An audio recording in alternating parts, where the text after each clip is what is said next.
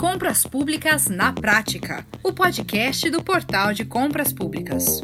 Olha aí, está começando mais um Compras Públicas na Prática, o primeiro de 2024. Pois é, hoje nós vamos falar de credenciamento. Então, a ferramenta foi introduzida oficialmente pela Lei 14.133 e acaba de ser regulamentada por um decreto federal no dia 9 de janeiro. É o decreto 11.878 de 2024. E aí, o que será que muda com esse decreto, hein? Bom, para nos contar toda a história do credenciamento, falar das vantagens e benefícios para os entes e órgãos públicos e detalhar o que muda nessa ferramenta, não é? Com o decreto recém-editado, nós convidamos o advogado, instrutor e consultor em licitações e contratos, especialista em direito público e desenvolvimento gerencial e consultor regional do Portal de Compras Públicas em Santa Catarina, Dr. Fernando Roça. Também conosco, você sabe, o CEO do Portal de Compras Públicas, Leonardo Ladeira. Bora falar com eles. Doutor Fernando, seja muito bem-vindo. Olha, vamos começar aqui então contando para os nossos ouvintes como surgiu o credenciamento nas compras públicas e, e qual a diferença do credenciamento para o procedimento licitatório. Bem-vindo. Obrigado, Max. É, agradeço o convite para falar mais uma vez no podcast do portal. É sempre um orgulho aí participar das questões do portal é, para a gente estar tá levando informações pertinentes aí da nova lei de licitações, entre outros, para os é, fornecedores e para os contratantes, aí, as prefeituras, entidades licitantes, né, governos do estado e entidades federais. Né. Então, Max, é o seguinte, né, o credenciamento ele surgiu de interpretações aí que foram é, firmadas por orientações dos tribunais de contas, né? não existia na legislação vigente nada que especificasse o que é o credenciamento e o que seria essa, essa forma aí de contratação, né? O que acontece é que ela foi uma interpreta interpretação da possibilidade de inexigibilidade de licitação prevista no artigo 25 da Lei 8666. O que acontecia é que, assim, antes, a, né, na inexigibilidade de licitação, você só podia contratar é, é, quando é, existisse inviabilidade de competição por um fornecedor exclusivo, apenas aquele fornecedor que pudesse prestar aquele serviço. Então ocorreu essa interpretação, que qual foi a ideia? Então tá, então se eu for contratar todos que podem me atender, isso também não seria uma elegibilidade de licitação? Então dessa forma foi pensado o credenciamento, quando eu faço um edital, de chamamento público e chamo todos aqueles fornecedores que podem me atender é, dentro dos requisitos que eu estabeleci dentro do meu edital, como o preço que eu estabeleci, é lógico que eu fiz uma pesquisa de mercado e cheguei naquele preço, né? E todos aqueles fornecedores que podem me atender, eu contrato. É, o que acontece nesse caso é que eu vou ter uma pluralidade de fornecedores, então eu não vou ficar dependendo aí de apenas um fornecedor. Então, para algumas questões aí de repente para é, consultórios odontológicos, eu tenho um município lá que eu preciso fazer é, é, é, o aparelho odontológico, eu posso fazer de uma forma que, em vez de eu direcionar todas as pessoas para apenas um, um dentista que vai fazer, só que não no final você percebe e você até justifica no seu estudo que não tem como ele atender a todo mundo, você faz a, a, contratação de vários consultórios odontológicos e você consegue aí prestar um melhor serviço para os cidadãos do seu município. E a, a, principal diferença aí da questão do credenciamento do procedimento, acredito que esteja nessa questão, né? É, no, no processo licitatório, você vai fazer todo um processo licitatório e vai contratar apenas uma pessoa. Muitas vezes você pode até conseguir um preço um pouco melhor, uma contratação mais vantajosa um pouco melhor, mas uh, o que, que, é mais vantajoso para o município? Eu pagar menos para um fornecedor que não vai conseguir atender a todos, ou eu pagar um pouquinho mais ou um preço módico aí para vários fornecedores e eu vou estar tá aí atendendo a toda a comunidade. E como funcionava o, o credenciamento antes da Lei 14.133, a, é, a, a, nova lei de licitações, hein, doutor Fernando? Sim, então, o, a justificativa do credenciamento pelo entendimento dos tribunais de contas era justamente uma ineligibilidade de licitação pela contratação de vários fornecedores que pudessem me atender, né? Então, é, o que acontecia lá no credenciamento é que não existia uma regra clara, né? E esse que era o grande problema aí de todas as entidades que contratavam, né? Cada um fazia de um jeito. Existia algumas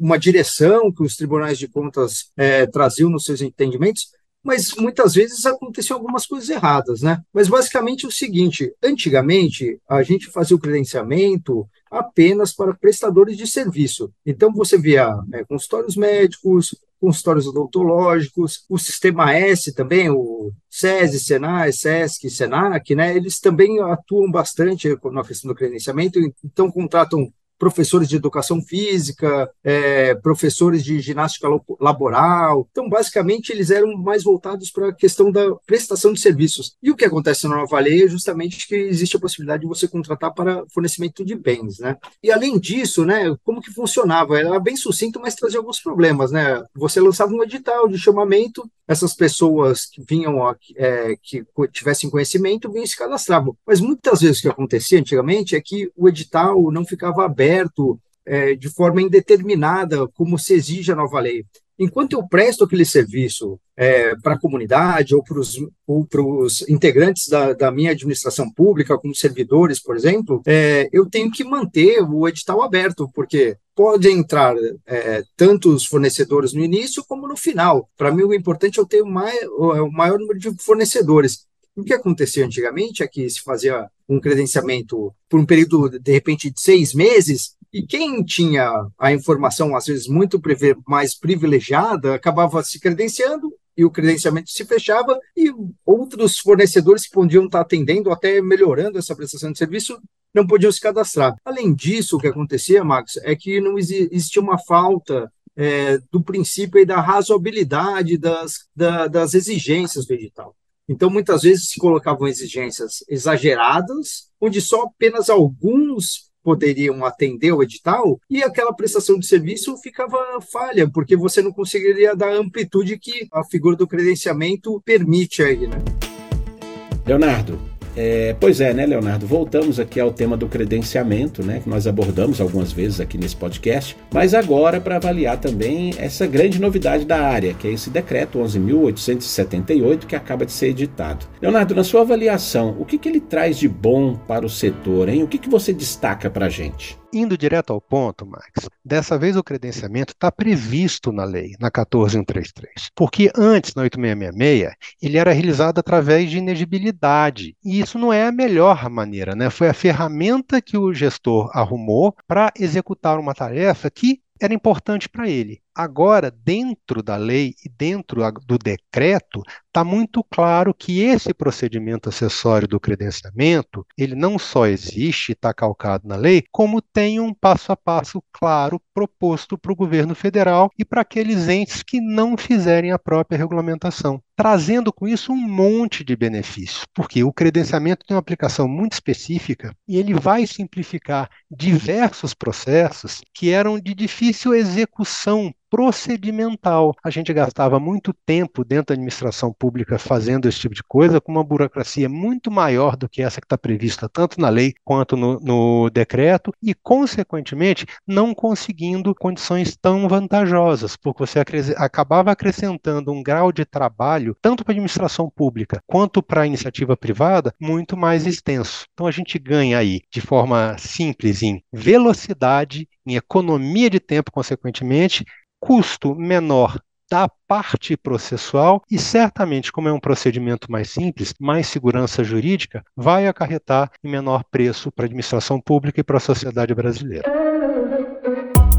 Doutor Fernando, e vamos lá, qual que, para você, qual que é a principal mudança trazida pela 14.133 sobre o credenciamento? Quais são as, as regras que a nova lei é, trouxe para o credenciamento que o senhor destaca como fundamentais?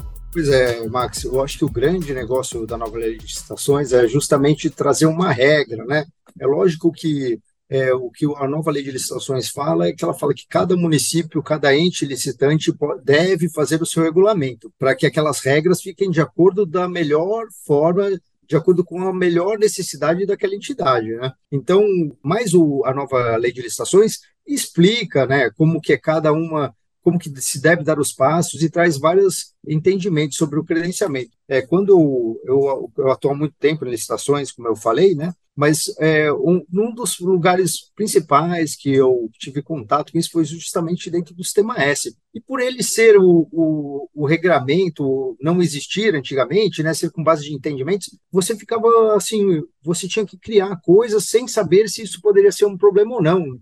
Então você estudava, né, e falava quais regras que eu tenho que pôr aqui. Algumas são óbvias, né, como um edital de chamamento público, né, o que cada um tem que fazer, mas justamente essa questão do prazo, existia dúvida, é, quais os documentos de habilitação que eu tenho que exigir, é, como que será a forma de contratação quando não for possível contratar todos ao mesmo tempo, quando eu tenho que contratar um ou outro, clonaria isso. Então, é, a grande vantagem da nova lei de licitações foi que ela trouxe um regramento e trouxe os principais objetivos ali que você deve seguir. Então, primeiramente, lá no, no artigo 6 da nova lei, ela diz que o processo administrativo de chamamento público, que o credenciamento é um processo administrativo de chamamento público, convoca interessados em prestar serviço ou fornecer bens, dentro daqueles é, requisitos necessários, então, assim, aqui já traz uma, uma, uma ideia do que é o credenciamento, coisa que a gente não tinha exatamente, a não ser pelos editais. E muitos editais eram muito diferentes, diferentes um dos outros, né? Além disso, né, na justificativa aí do, do, do credenciamento, eu, eu recomendo sempre citar o artigo 74, que é o, o novo artigo aí que fala da inexigibilidade de licitação. É, em igualdade, eu quero o artigo 25 lá da Lei 866. Então, sempre eu, eu recomendo, aí, quando for feita a justificativa, citar é, que é exigibilização, devido a, é, com isso existe a possibilidade de fazer um credenciamento. Além disso, né, a, a nova lei de licitações, ela traz, a, como eu falei, né, a possibilidade de contratação de bens, então ela, no artigo 79 ela, tra, ela traz três itens aí, né, é, a forma de contratação paralela e não excludente, quando é viável e vantajosa, a contratação de, simultânea de vários é, fornecedores, né? É, também ela traz aí a questão da seleção de como eu vou escolher aí o, o fornecedor que vai atender o, o, o usuário ou o servidor, ou o cidadão, né? Então, no, no inciso 2 lá do artigo 79, ele fala com seleção, seleção a critério de terceiros, caso que a seleção do contratado está a cargo do beneficiário direto da prestação de serviço. Então, a título de exemplo, Max, aqui no, no estado de Santa Catarina, o que aconteceu, né? O Detran, ele fez um, um, um credenciamento aí para é, clínicas que fazem aqueles exames médicos rotineiros aí, quando você tem a renovação da carteira de motorista, né? E o como, qual, como foi feito o credenciamento? Se credenciou o, a, a máximo de, de é, consultórios possíveis, justamente para facilitar que o interessado, eu que moro em tal bairro, preciso renovar minha, minha carteira de motorista, tem que fazer exame médico, vá no, naquela clínica que seja mais perto, naquele consultório mais perto. Mas para você ver como ainda existem entendimentos diversos aí, o judiciário daqui proibiu, porque ele entendeu que dependendo de onde estava o consultório, ele iria ganhar mais dinheiro que um outro, ele teria mais procura que um outro consultório. Só que então, pois é, só que a ideia aí não é, não é, ali a ideia do credenciamento não é que estava favorecendo um ou outro, né? Ali a ideia do credenciamento é que ele estava favorecendo o usuário, que é o cidadão, que vai precisar daquele serviço. E mesmo assim o judiciário entendeu que não, e como acontece hoje, você vai lá e no Detran ou liga, né, é, é por aplicativo, e eles lançam um sorteio e você corre o risco de ser lançado para um outro bairro muito mais distante do que aquele que estava ali do seu lado e poderia te ajudar. Então, para você ver essa questão de que é dos entendimentos aí, né? Pois é, esse é um raciocínio que traz problemas lá na frente, né? Para o destinatário último ali, que é o cidadão, né? A grande novidade do, do credenciamento na nova lei é a questão dos mercados fluidos, que é justamente quando o preço pode variar. Antes você, antes você tinha que é, credenciar com base num preço ali, mesmo que você conseguisse na pesquisa de preço é, pedir um desconto ali, mas aquele preço não podia variar muito. É, você podia prever até um reajuste anualmente, mas aquele preço não podia variar. Então, muitos casos, por exemplo, o que eu vejo que vai ser a grande novidade pra, pra, na nova estações para o credenciamento é, por exemplo, a contratação de postos de gasolina. A gente sabe que a gasolina vai variando, né? Todo mês, tem muita variação. Então, você vai é, colocar, poder estabelecer que você faz um credenciamento, até tem que fazer uma pesquisa de preço quando você está fazendo o processo licitatório, mas esse preço vai poder variar. E, por exemplo, se você credencia diversos postos, 15, 20, 30 postos, você vai saber aquele que às vezes está mais perto de você, né? Mas você vai saber aquele que está com a gasolina mais barata e você vai poder ir lá e encher o seu tanque e a viatura lá do município vai poder encher o tanque. O que acontecia antes é que você contratava, fazia uma licitação, contratava por um preço e de repente esse preço subia muito ou baixava muito, a empresa tinha que entrar com um pedido de reequilíbrio econômico financeiro, aquilo demorava ou seja, é, o, a contratação não funcionava. Então, essa é a grande novidade do credenciamento. É, já foi feita aí no, na questão, é, em 2015, a, o, o, governo federal ele estabeleceu uma IN aí para contratação de passagens aéreas e já foi feito mais ou menos dentro dessa forma, é, mesmo que se não me engano, lá o caso é que as empresas tinham que oferecer até o 15% de desconto no valor das passagens, mas como elas variavam, você verificava quais eram os preços das, das empresas aéreas e contratava aquela de menor preço. Então, isso, a, a grande discussão aí de juristas, de colegas meus até, é que isso vai é, trazer uma espécie de marketplace ou um sistema que aqueles objetos mais comuns você vai contratar ali sempre o menor preço daqueles fornecedores cadastrados. Então, você vai ter é, diversas opções aí no caso, né? É, doutor Fernando, a, a, grande novidade nesse tema é a edição agora né, desse decreto federal 11.878 e, e nele o governo regulamenta o artigo 79 da Lei 14.133, definindo aí os procedimentos para a utilização do credenciamento, certo? Eu gostaria de ouvir aqui como o senhor avalia essa regulamentação, o que, que ela traz também de vantagens e benefícios para o mercado de, de compras governamentais como eu falei, o próprio, a própria lei de licitações, né, ela traz a questão é, de que, o, o a, de que o, todos os entes aí eles têm que fazer a sua regulamentação. Então, no parágrafo único é, do artigo 79, ele diz, né, os procedimentos de credenciamento serão definidos em regulamento observados as seguintes regras. E daí o que acontece? A lei traz várias, é, várias regras ali, vários é, incisos ali, já trazendo várias é, informações de, de acordo é, do que deve ser o novo credenciamento. Mas é, tem, é, assim, a lei tem várias lacunas, né? E essas lacunas é, para é, se tornar uma ter uma dinâmica aí com base até nos princípios é, da administração pública precisam regulamentadas. Então esse novo decreto é, trouxe outras normas né, que traz uma lógica ao processo de credenciamento. Você consegue entender como ele vai ser do começo ao fim. Inclusive, a grande dúvida que acontecia no passado, Marcos, é que, por exemplo, ah, no caso de, de recurso, impugnação, como funciona? É, se eu estiver credenciado, eu já estou contratado, ou eu preciso celebrar um contrato depois. Se a administração, é, se eu estiver no credenciado, a, a, administração é obrigada a me, a me chamar e a me pagar. Então, tinham essas dúvidas. E é isso que o novo regulamento traz. Né? Agora, cabe destacar que nesse regulamento, né,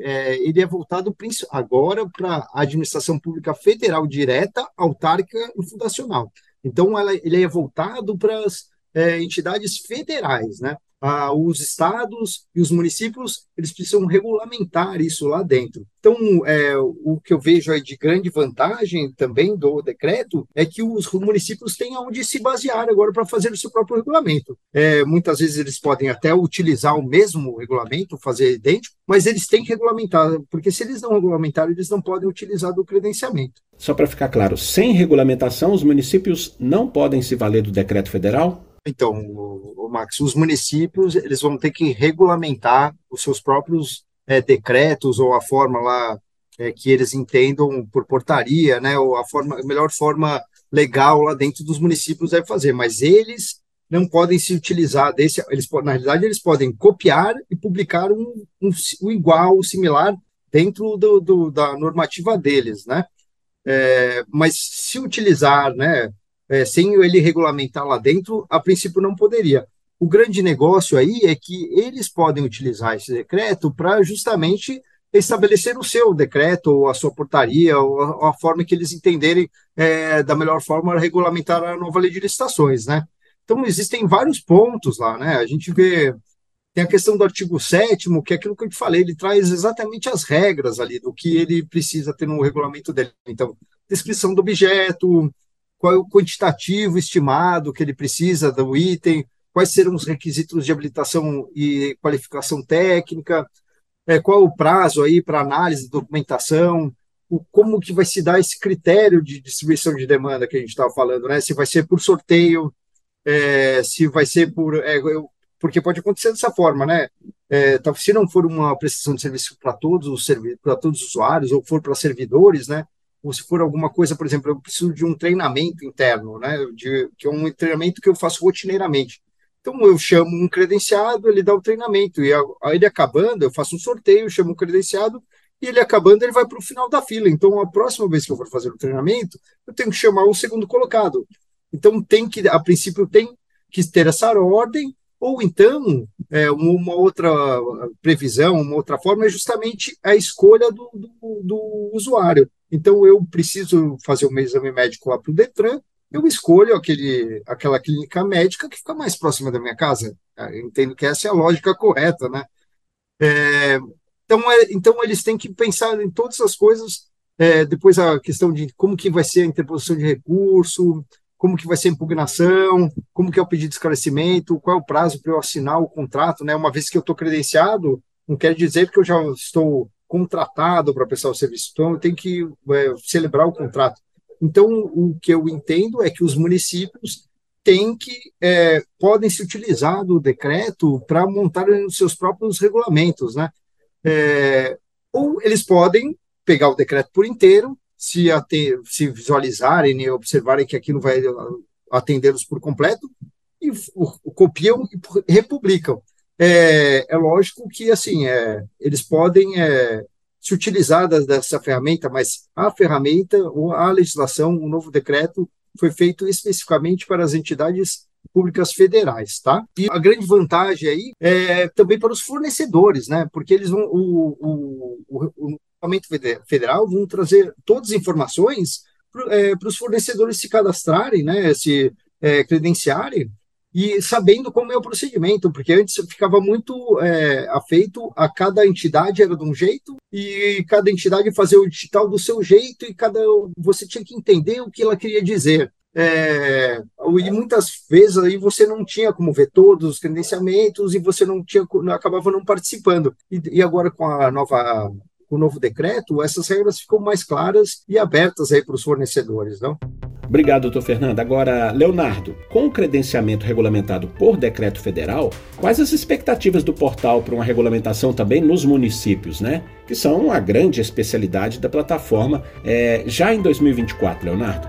Max, vamos lá. Eu tenho certeza que eles vão se preocupar com isso. E eu vou tentar explicar por quê. É, como a gente já sabe, a 14133 tem diversos pontos, 79 deles, que demandam de regulamentação específica. Observe que também está previsto na lei que quando você tem uma, uma norma infralegal, no caso, um, um, uma regulamentação como esse decreto, isso a, isso pode atingir órgãos que também são infranacionais, tá, dos municípios. O que, que acontece? Eu tenho aqui um bom regulamento, eu não tenho a menor dúvida que ficou um bom regulamento. Mas ele tem características que atendem principalmente ao governo federal. Vão existir dificuldades de ordem operacional que precisam ser tratadas por estados e municípios, principalmente pelos municípios, né? porque as estruturas estaduais, na sua maioria, também são grandes eu acho que elas vão se adaptar com alguma facilidade ao que está ali dentro. Mas o, o município vai, vai sofrer um pouquinho com isso. Como está facultado ao município esse tipo de regulamentação, eu não tenho a menor dúvida que eles vão buscar deixar ainda mais adequado, sempre usando como referência o, o, o decreto do governo federal, a realidade deles numa num decreto próprio, numa regulamentação que é própria do município, que cá entre nós não é diferente do que a gente já viu com o pregão eletrônico, com a concorrência e com tantas outras é, é, peculiaridades da Lei 14133. Lembrando sempre que a gente regulamenta o que? Norma específica, não norma geral. E o credenciamento tem muito espaço para isso. A gente vai ganhar em agilidade e em fit do que, é o regulamento com a estrutura municipal nos próximos meses, e eu tenho certeza que o município que ainda não regulamentou vai regulamentar isso em seguidinha aos principais. Depois que ele tiver ali regulamentado dispensa, pregão eletrônico, concorrência, credenciamento e a ata de registro de preço, né, são, o sistema de registro de preço especificamente, são pontos que eu não tenho a menor dúvida que vão ser de, de regulamentação muito importante pelo município. Agora, doutor Fernando, é, vamos resumir aqui, né? Eu gostaria que o senhor resumisse é, que tipos de serviços podem ser contratados por meio do credenciamento e queria que o senhor avaliasse as vantagens de se adquirir esses produtos e serviços sem licitação. Então, Max, como eu falei, né, antigamente o credenciamento a gente era mais voltado para serviços, né, clínicas médicas, consultórios odontológicos, é, profissionais, é, advogados até, né?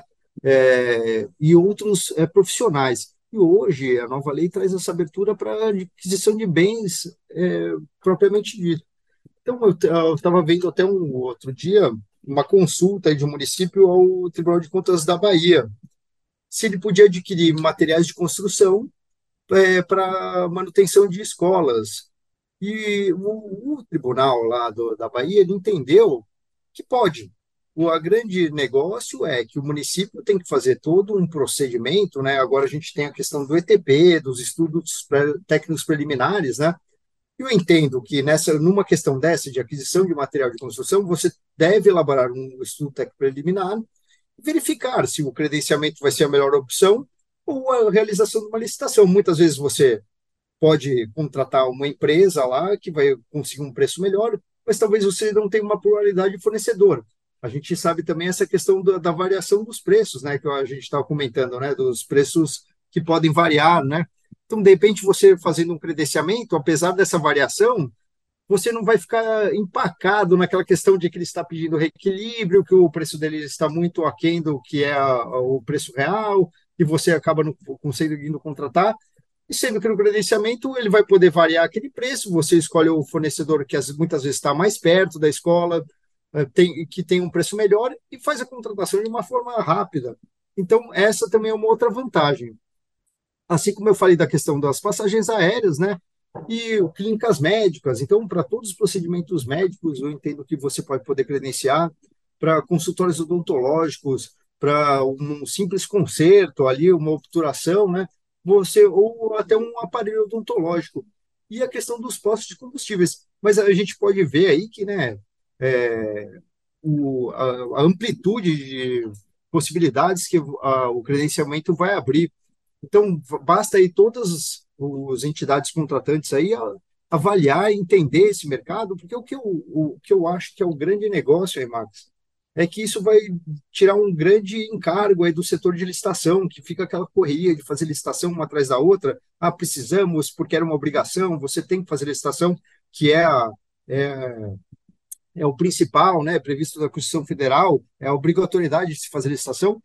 Eu entendo que com, uh, com uh, o uso do credenciamento, você passa a ter uma, várias possibilidades aí de não desafogar o setor de contratação, né? Você faz um credenciamento, faz um estudo ali e consegue uma pluralidade de fornecedores você vai estar atendendo aí os usuários de uma melhor forma. Né? Leonardo, o credenciamento é utilizado quando a administração pública quer levantar um cadastro de prestadores e fornecedores que preencham ali é, os requisitos necessários né, para a execução de um determinado objeto quando forem convocados. Ou seja, não envolve competição nem licitação. Então eu queria é, ouvir você o seguinte, sobre o seguinte: como que o portal, que é a plataforma que, enfim, uma plataforma para viabilizar licitações, né? Como o portal consegue atuar nessa ferramenta e assim é, auxiliar ali os seus clientes em mais essa faceta das compras públicas, hein? Max, é fácil entender isso, porque qual que é a missão do portal?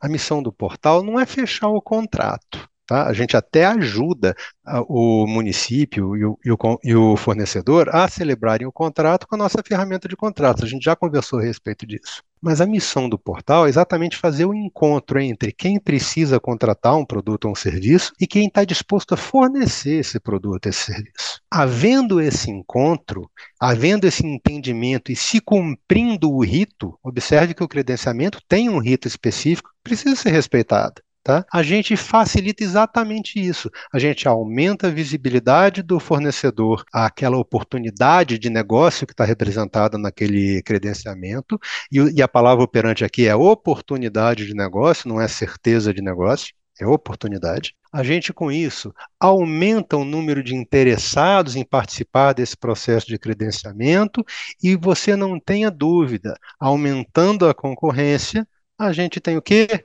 Diminuição preço de forma natural. Então, isso aí tem, apesar de ser de uma forma diferente, é perfeitamente é, compatível com a missão do portal, que é literalmente permitir que esse encontro aconteça e que esses negócios e essas demandas públicas sejam atendidas da forma mais eficiente possível. Legal, legal. Bom, eu preciso encerrar esse podcast, né, gente?